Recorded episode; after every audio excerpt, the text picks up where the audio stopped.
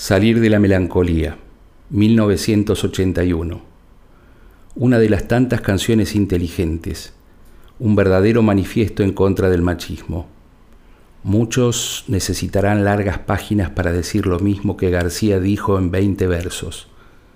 Para poner en contexto su idea, Charlie reproduce un diálogo de la película Gilda, en donde se escucha a Glenn Ford recriminarle a Rita Hayworth. ¿Cómo te atreviste? A lo que ella le responde. Ya estarás muy feliz, Johnny. No es lógico que solo lo sepas tú. Ya todos saben que al poderoso Johnny Farrell lo engañaron y que su esposa es una...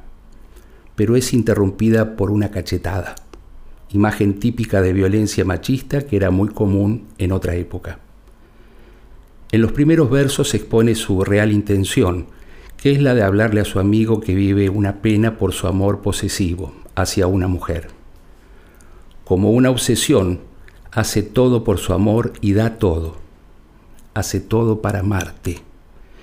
Pero es incapaz de pedir perdón o de reconocer una culpa. De su mujer creó una imagen a su medida y según su necesidad. Sueña que vos sos como quiere él en lugar de darle la libertad para ser como ella es, tratando de retenerla, la va a perder. El consejo que le da a su amigo es sabio, que la deje libre. Si quieres un consejo, no la cuides desde lejos ni le digas lo que tiene que hacer. Ella debe ser como quiere ser.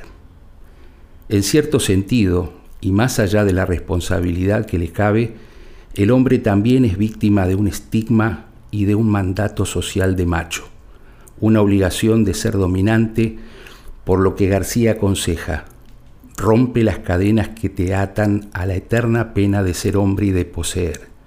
Es un paso grande en la ruta de crecer. Nuevamente García se anticipó 30 años.